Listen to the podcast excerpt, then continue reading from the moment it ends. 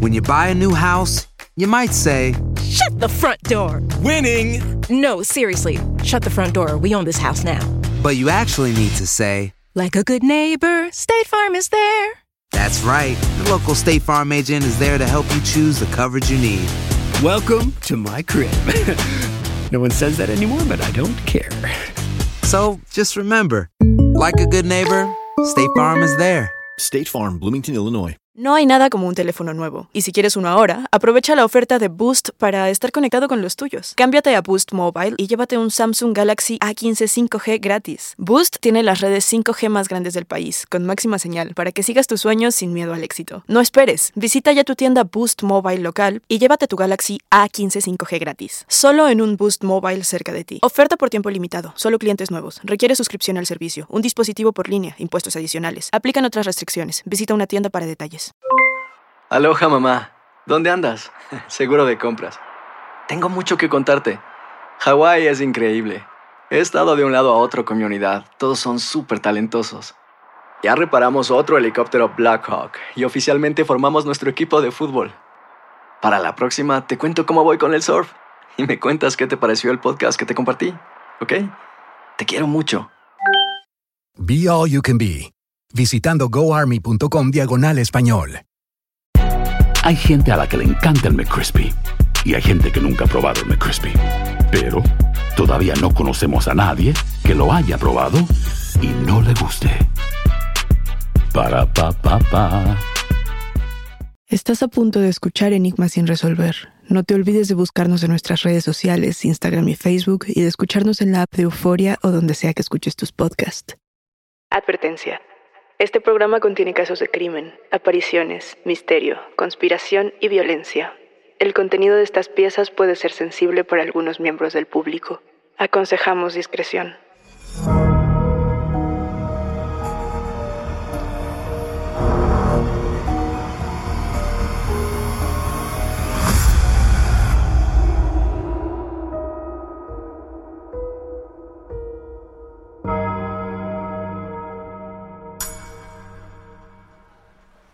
Es una mañana común. Caminas hacia tu trabajo. Entras a la estación del metro. Tu cuerpo se roza con los de las otras personas que, igual que tú, se dirigen a sus escuelas o sus trabajos. El ruido de los trenes y las conversaciones llenan el aire. Un hombre con una sombrilla te golpea el hombro. Tú te haces a un lado. Lo dejas pasar. Te diriges al andén. Esperas junto a las otras personas. Finalmente el vagón llega. Entras. Es lunes. Mañana se celebra el equinoccio de primavera. La gente camina con la calma del fin de semana. Es un día de trabajo en medio de un oasis de feriados. De pronto una nube polvosa se levanta entre los vagones. Te asomas para ver qué está ocurriendo, sin saber que estás a segundos de presenciar toda una pesadilla.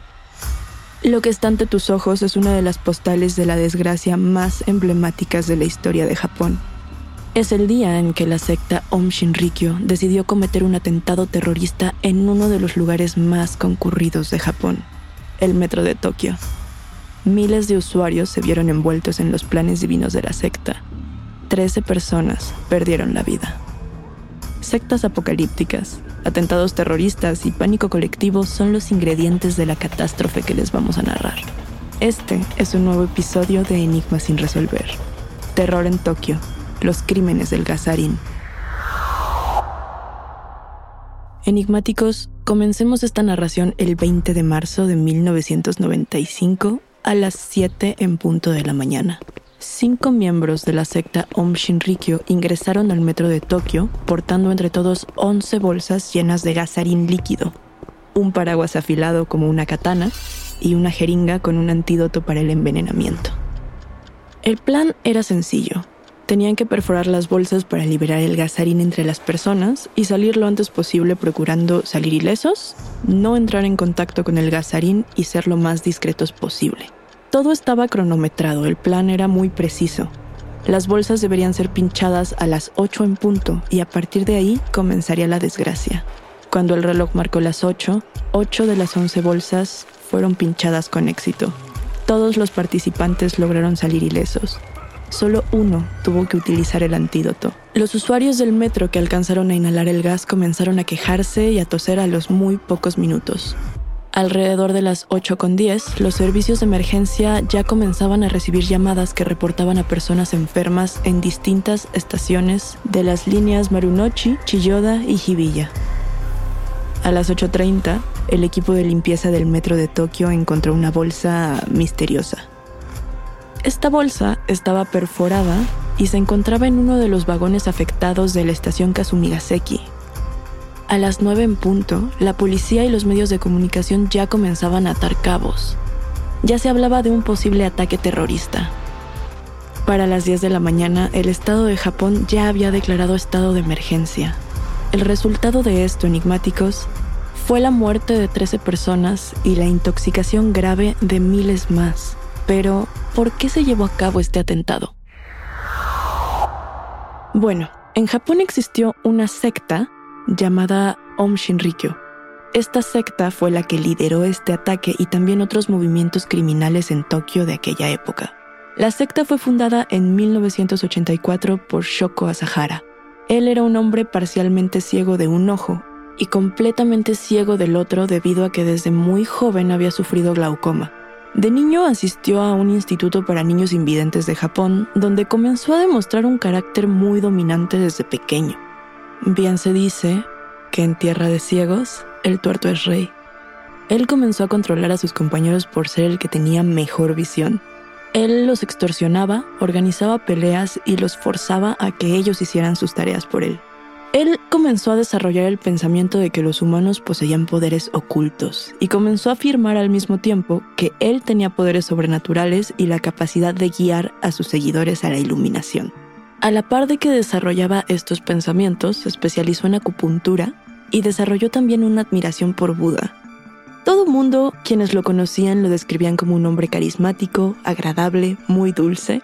También se especializó en yoga y durante su educación hizo un viaje para meditar en las montañas y cuando volvió regresó asegurando que Dios y un hombre sabio lo habían visitado y le habían dicho que él era el elegido para llevar al mundo a una nueva era. Además de ser un fanático de Buda, tenía una fascinación por Hitler y por Nostradamus, y se consideraba a sí mismo un híbrido entre Cristo y el primer iluminado de la Tierra desde Buda. ¿Se pueden imaginar eso, enigmáticos? Pues más tarde él mismo abrió su centro de yoga donde daba clases y más tarde este mismo centro funcionaría como cuartel o instalaciones para la secta.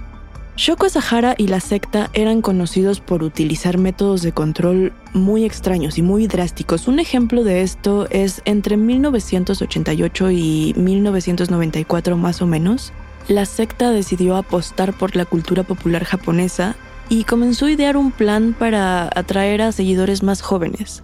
Comenzaron a financiar videojuegos, mangas, revistas y música donde distribuían su mensaje estas piezas hablaban de temas como telepatía, cyberpunk, ufología, terrorismo y destrucción masiva.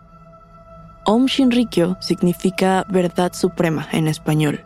Esta secta combinó elementos del budismo, el hinduismo, el cristianismo y otras creencias para crear su propio sistema religioso. Desde sus comienzos eran conocidos por ser una secta violenta. En 1989 hay rumores de que un miembro de la secta fue asesinado de forma muy brutal por expresar deseos de abandonar el grupo. Los miembros de la secta vivían en comunidades cerradas, estaban aislados de todo el mundo exterior y bajo la dirección total de Shoko Asahara, que era el único líder. Había quienes habían abandonado sus trabajos, sus familias, sus carreras, prácticamente todo para ingresar a la secta y también había otros que habían forzado a sus familias enteras, hijos y esposas, a mudarse con ellos a las instalaciones de la secta. En un principio promovían un mensaje de liberación sexual, pero cuando ingresabas a la secta tenías prohibido tener relaciones sexuales a no ser que Shoko Asahara deseara tener sexo contigo. También si eras miembro, estabas obligado a consumir dosis fuertes de LSD cada que el líder lo dictara. Ellos tenían como objetivo la transformación total de la sociedad y la creación de un mundo nuevo, pero a través de la violencia y el terrorismo. Tenían la creencia de que el mundo estaba en un estado de caos y que la única forma de salvar a la humanidad era mediante la creación de un apocalipsis divino. Ellos eran los encargados de hacer que el mundo terminara. Según lo que ellos entendían con esto, su misión era asesinar al mayor número de personas posible para liberarlos de sus pecados. Y hacer esto era una buena acción. Ellos consideraban que limpiaban su karma porque estaban ayudando a los otros a huir de sus pecados en vida. Antes de que ocurrieran estos sucesos enigmáticos, Om Shinrikyo se consideraba una religión aceptada por el Estado japonés. Después de que ocurrió esto, prohibieron este grupo religioso. Ahora, el contexto real de los ataques no tiene nada que ver con los planes divinos de la secta. La realidad es que estos ataques ocurrieron porque dos afiliados a la secta trabajaban en el ejército japonés. Ellos recibieron la información confidencial de que había planes para allanar a esta organización. Inmediatamente se lo comunicaron a su líder. Entonces podemos hablar de que como tal esto no formaba parte de su plan para el apocalipsis, la lógica detrás de esto era que si ocasionaban suficiente caos, iban a lograr despistar al ejército para que allanarlos ya no fuera una prioridad. Para llevar a cabo esto, en la secta se creó un escuadrón encargado de orquestar ataques terroristas. Eran llamados el Equipo de Asesinato y Salvación. ¿Quiénes conformaban este equipo? Masato Yokoyama, licenciado en Física Aplicada. Yasho Hayashi, licenciado en inteligencia artificial y uno de los principales ejecutores de este plan. Kenichi Hirose, el cual contaba con un posgrado en física. Ikuo Hayashi, cardiólogo.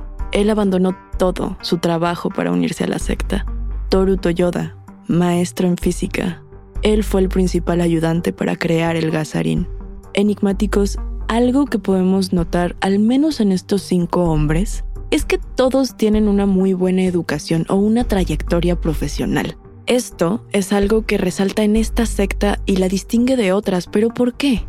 Pues resulta que Om Shinrikyo tenía la idea de que si juntaban a las mentes más poderosas de sus tiempos, cuando llegara el apocalipsis sería más fácil reconstruir el mundo y hacerlo mejor. Además de que la secta tenía intereses políticos. En febrero de 1990, varios miembros se presentaron como candidatos en las elecciones a la Cámara de los Representantes. Ninguno de ellos logró entrar. Y este fracaso es muy importante en esta historia enigmáticos porque deja una marca de rencor en Shoko Sahara.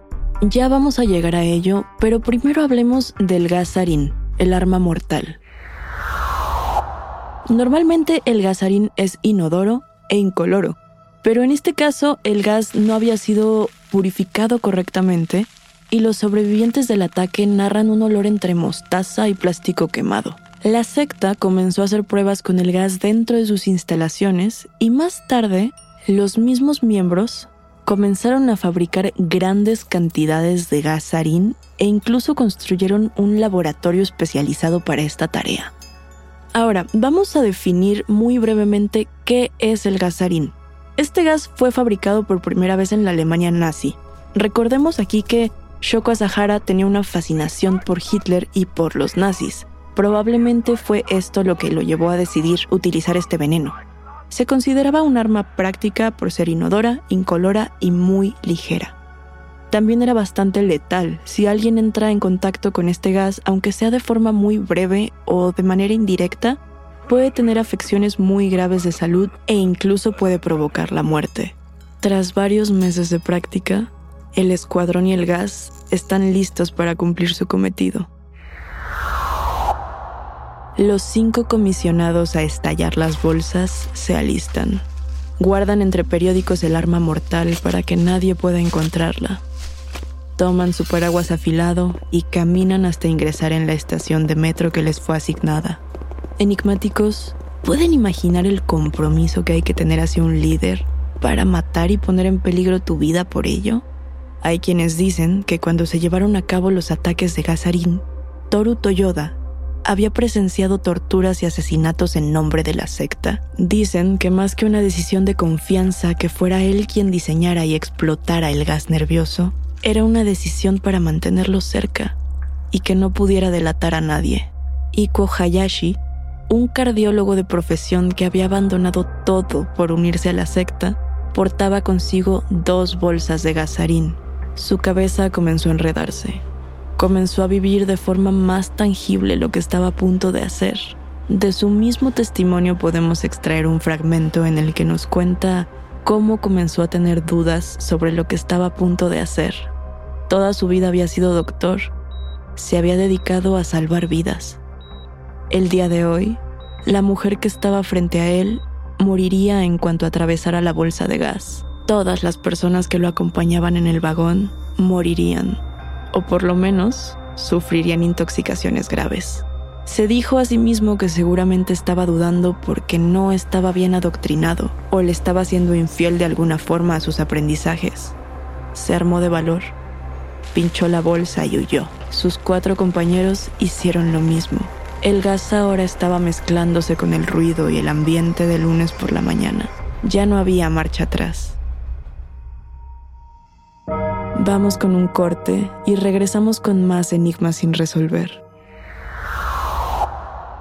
Boost Mobile tiene una gran oferta para que aproveches tu reembolso de impuestos al máximo y te mantengas conectado. Al cambiarte a Boost, recibe un 50% de descuento en tu primer mes de datos ilimitados. O, con un plan ilimitado de 40 dólares, llévate un Samsung Galaxy A15 5G por $39.99. Obtén los mejores teléfonos en las redes 5G más grandes del país. Con Boost Mobile, cambiarse es fácil. Solo visita boostmobile.com. Boost Mobile, sin miedo al éxito. Para clientes nuevos y solamente en línea, requiere AroPay. 50% de descuento en el primer mes requiere un plan de 25 dólares al mes. Aplican otras restricciones. Visita boostmobile.com para detalles. Cassandra Sánchez Navarro junto a Catherine Siachoque y Verónica Bravo en la nueva serie de comedia original de VIX, Consuelo, disponible en la app de VIX ya.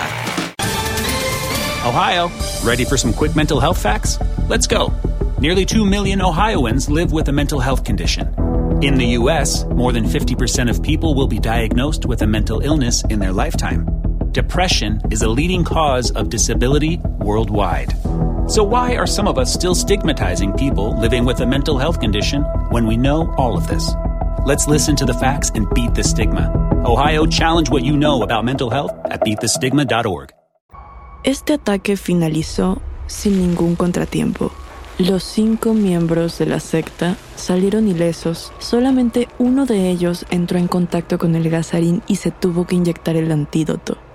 La finalidad de este ataque era ser lo más discretos posibles. Pero pasó muy poco tiempo para que Om Shinrikyo fuera vinculada a estos ataques, ya que se sabía que llevaban un tiempo experimentando con este gas, además de que no era la primera vez que lo utilizaban dentro de sus tácticas. A las muy pocas horas después del atentado, los cinco participantes ya estaban arrestados. Días después, se cree que entre el 24 y el 27 de marzo de este mismo año, la policía hizo una redada a una de las sedes de la secta al pie del Monte Fuji. Ahí encontraron explosivos, un helicóptero militar ruso y armas químicas con la capacidad de matar a 4 millones de personas. Shoko Asahara fue arrestado el 16 de mayo de este mismo año, y junto con él arrestaron a otros adeptos de la secta. Decenas de personas involucradas en la fabricación de este gas y en los planes para llevar a cabo este atentado. Doce de los detenidos recibieron pena de muerte. En la cultura japonesa existe una condena que es, digamos, peor que las demás. Es la pena capital y es morir ahorcado. Esta es una muerte muy fuerte, llena de simbolismos y que solo se le da a los traidores o a las personas que cometen delitos muy graves, pues todas estas personas recibieron esta pena capital. Las ejecuciones se llevaron a cabo en junio de 2018. Entre estas personas ejecutadas estuvo Shoko Asahara, que cumplió su condena en el centro de detención de Tokio. Ya hablamos acerca del día del atentado, de la secta, pero ¿cómo se vivió este día del lado de las víctimas? Como ya lo comentábamos, 13 personas murieron, y miles más resultaron heridas. Estas personas quedaron afectadas de por vida gracias a estos sucesos. Algunos perdieron el habla, otros presentaron daños físicos irreversibles. Hubo quienes perdieron la vista, hubo quienes incluso perdieron los globos oculares. Otros no pudieron retomar sus vidas por años debido al estrés postraumático. este es uno de los sucesos más fuertes que ha impactado a Japón. Y Haruki Murakami, un escritor, se dedicó a localizar y entrevistar a los sobrevivientes del ataque. A continuación les voy a leer algunos fragmentos de estos testimonios. Cuando ocurrió el atentado, el doctor Nakano era jefe del Departamento de Psicología del Hospital San Lucas, localizado en la zona Tsukiji. Allí atendieron a 640 víctimas. El doctor cuenta en entrevista lo siguiente. Pongámonos en el caso de este atentado concreto. Un buen día, sin que nada te permita preverlo, sin llegar a comprender nada de lo que sucede, la gente se encuentra cara a cara con la muerte. Imagino que para las personas que estuvieron presentes fue una experiencia que les produjo un miedo insondable. Por si fuera poco, el miedo que provoca el sarín era desconocido hasta ese momento. Fue un atentado sin precedentes, por lo que las víctimas, en mi opinión, aún no son capaces de expresar o digerir adecuadamente sus sentimientos y vivencias de aquel día. Al no encontrar las palabras adecuadas para hablar de ello, lo somatizan y terminan por aparecer dolencias físicas, no disponen de un sistema que permita transformar sentimientos en palabras, incorporarlo de manera racional a la conciencia. De ahí que irremediablemente traten de reprimirlos. Sin embargo, por mucho que uno quiera reprimirse, no puede evitar las reacciones espontáneas del cuerpo. A eso es a lo que me refiero cuando digo que los síntomas se somatizan en lo físico. Estas son las declaraciones de un doctor, pero también tenemos declaraciones distintas. Por ejemplo, tenemos también el testimonio de Shinko Hirayama. Ella es una testigo que le dijo a Murakami lo siguiente. No llegué a perder el conocimiento en ningún momento. Por eso la policía me llamó más adelante para preguntarme sobre lo ocurrido. No recuerdo nada de lo que les dije.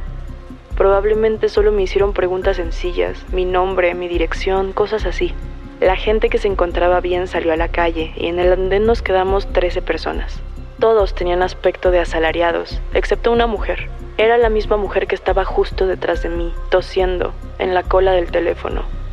El hombre que se encontraba a mi lado vomitaba sangre. Creo recordar haber visto sangre. Algo que a mí me parece muy fuerte, enigmáticos, de este caso en específico, es que muchas de estas víctimas estaban ahí por casualidad, en el momento incorrecto, fuera de su rutina tal vez. Este crimen se vuelve mucho más trágico y mucho más doloroso cuando nos damos cuenta de que podríamos ser nosotros mismos en nuestros propios trayectos camino al trabajo estas víctimas. ¿Qué pasó con Om Shinrikyo? La secta fue prohibida como grupo religioso en Japón inmediatamente después del atentado. Durante varios años estuvieron en completo silencio no se escuchó nada de esta secta. Después de que ocurrieran los ataques, algunos miembros de la secta declararon que Shoko Asahara los había convencido de una realidad en la que solo él vivía.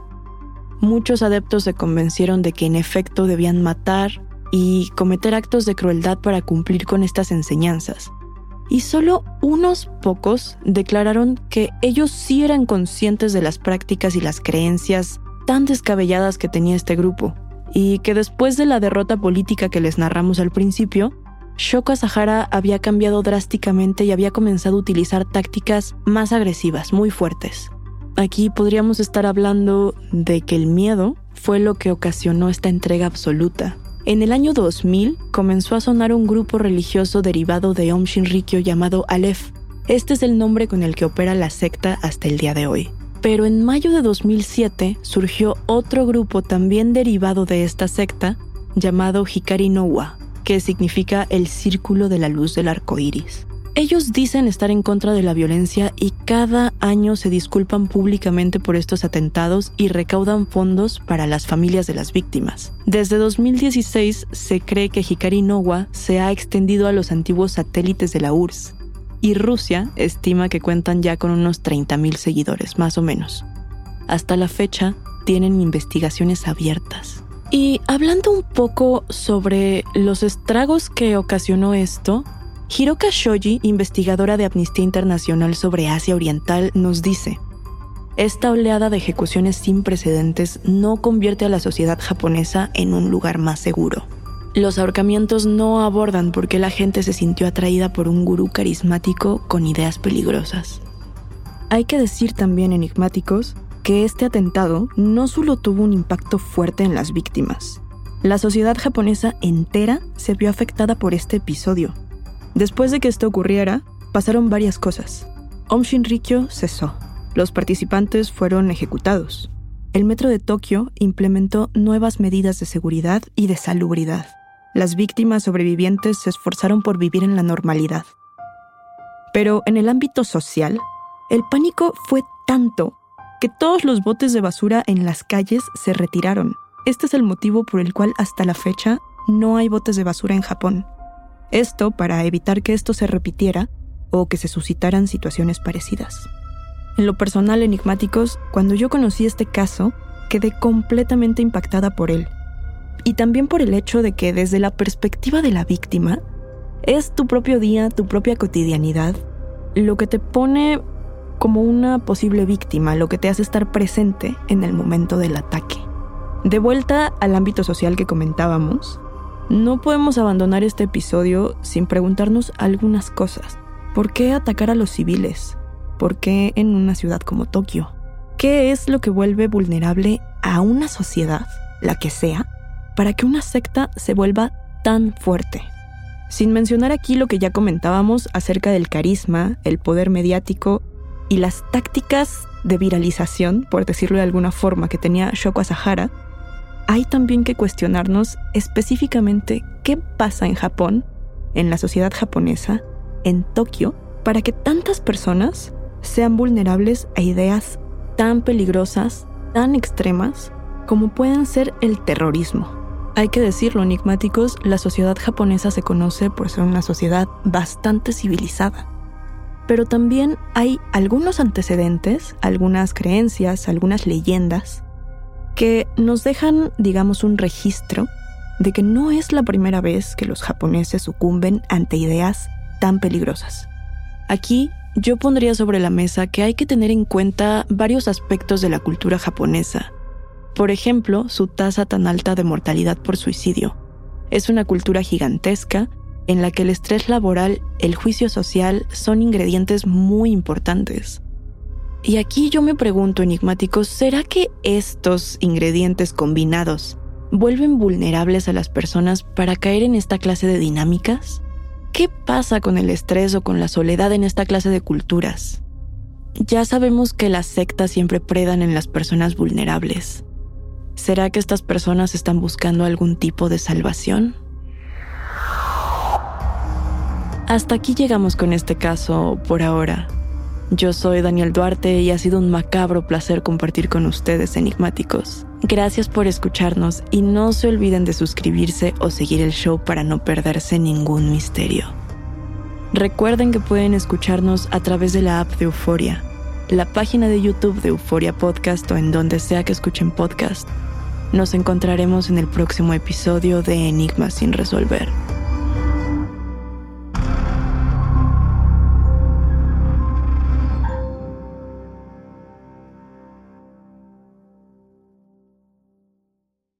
Boost Mobile tiene una gran oferta para que aproveches tu reembolso de impuestos al máximo y te mantengas conectado. Al cambiarte a Boost, recibe un 50% de descuento en tu primer mes de datos ilimitados. O, con un plan ilimitado de 40 dólares, llévate un Samsung Galaxy A15 5G por $39.99. Obtén los mejores teléfonos en las redes 5G más grandes del país. Con Boost Mobile, cambiarse es fácil. Solo visita boostmobile.com. Boost Mobile, sin miedo al éxito. Para clientes nuevos y solamente en línea, requiere AroPay. 50% de descuento en el primer mes requiere un plan de 25 dólares al mes. Aplican otras restricciones. Visita boostmobile.com para detalles. Cassandra Sánchez Navarro junto a Catherine Siachoque y Verónica Bravo en la nueva serie de comedia original de VIX, Consuelo, disponible en la app de VIX ya.